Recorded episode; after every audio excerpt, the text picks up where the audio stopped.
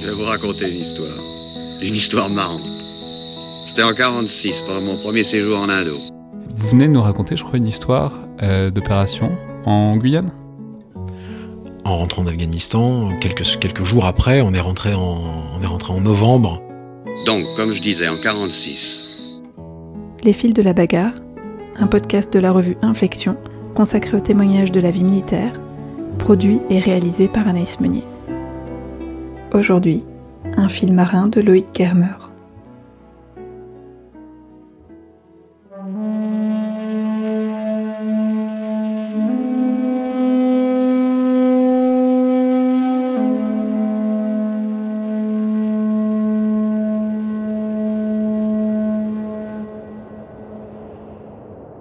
C'est une histoire que beaucoup de marins ont connue, et beaucoup connaîtront encore. C'est une histoire dont on se souvient toujours, avec un sourire en coin, mais aussi avec quelques sueurs froides. Une histoire que l'on raconte aux jeunes ou à des amis lors d'un dîner ou au bar.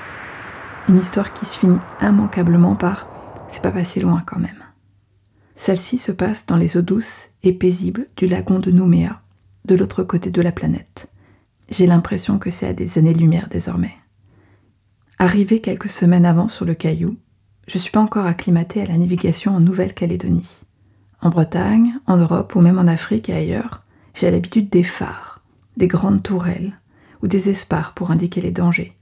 À Brest ou à Lorient, les grands phares majestueux et les tours nous ouvrent la voie. Mais ici, tout est plat dans le lagon. Les dangers sont des patates de coraux semi-immergées, coiffées de ridicules petites marques que l'on peut à peine distinguer les premières heures, les premiers jours, et toutes ne clignotent pas la nuit. Et pourtant, je vais en passer du temps sur cette mer d'huile. Ma nouvelle affectation s'ouvre sur une sévère mise en condition opérationnelle, une méco comme on dit.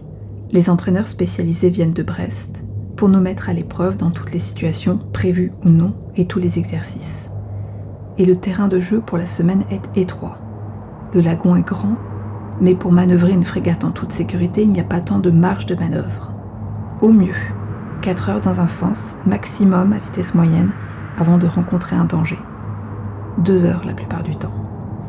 Déjà deux semaines que nous nous entraînons pour préparer leur venue. Tout y passe. Simulation de ravitaillement à la mer, manœuvre tactique avec les patrouilleurs, hélicoptères, exercice homme à la mer, incendie. Toute la panoplie, 7h, 22h, je passe toutes mes journées en passerelle, la fatigue s'accumule. Ayant passé en revue le programme de la MECO, j'avais prévenu l'officier opération qu'il était trop tendu.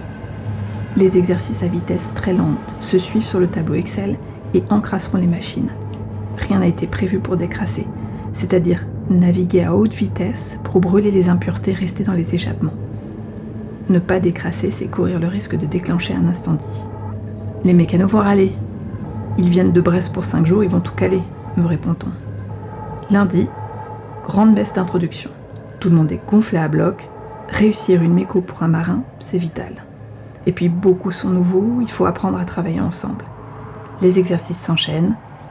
Naviguer dans le lagon, c'est un peu comme naviguer dans une terra incognita. Les montagnes tropicales inondées de végétation, les îlots quasiment inhabités, peu de voiliers, rarement de navires de commerce. Les tortues nagent à la surface d'une mer bleu-verte, et nous, au milieu, à bord de cet intrus gris de 3000 tonnes. Hélicoptère exercice incendie, remorquage, mouillage, briefing, débriefing. Nous mangeons entre deux rappels au poste de combat ou deux préparations d'exercice. Parfois, la gentille maître d'hôtel m'apporte mon assiette en passerelle pour m'éviter de perdre du temps en bas. La fatigue s'accumule, accentuée par l'étouffante chaleur tropicale que l'on vous vend dans les agences de voyage. Mais là, pas de maillot de bain, pas de short, pas de claquettes. Ici, c'est combinaison noire, cagoule de lutte incendie et grosses chaussures. Jeudi. Dernier jour le jour. Le point d'orgue. Nous enchaînons quatre gros exercices éprouvants. En passerelle depuis 6 heures du matin, je suis vraiment fatiguée après quasiment un mois non-stop. La fin de journée approche et le programme a été très dense, trop dense. Nous avons pris une heure de retard. 20 heures. Fin du dernier exercice. Fin de la journée. Fin de la semaine. Nous aurions dû être au mouillage pour reposer les hommes il y a une heure déjà, Très fatigué mais satisfait, le commandant prend le micro pour annoncer à l'équipage la fin de la méco qui se termine sur un succès. c'est au moment où il annonce que nous allons mouiller, que le chef de car machine bugle au haut-parleur de la passerelle. Faut décrasser au moins une heure avant d'aller mouiller. Et c'est à moi que revient le quart, puisque je devais faire la manœuvre de mouillage.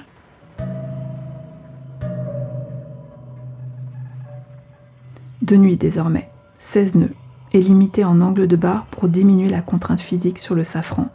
Les virages sont très longs et il faut beaucoup anticiper. Ça me laisse 20 minutes devant moi chaque cap.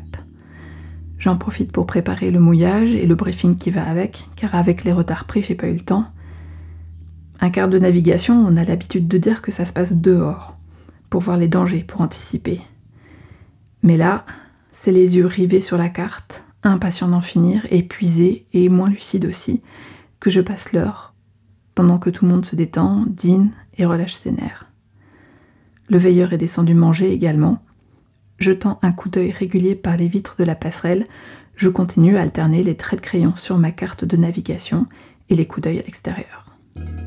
Jusqu'à la sueur froide.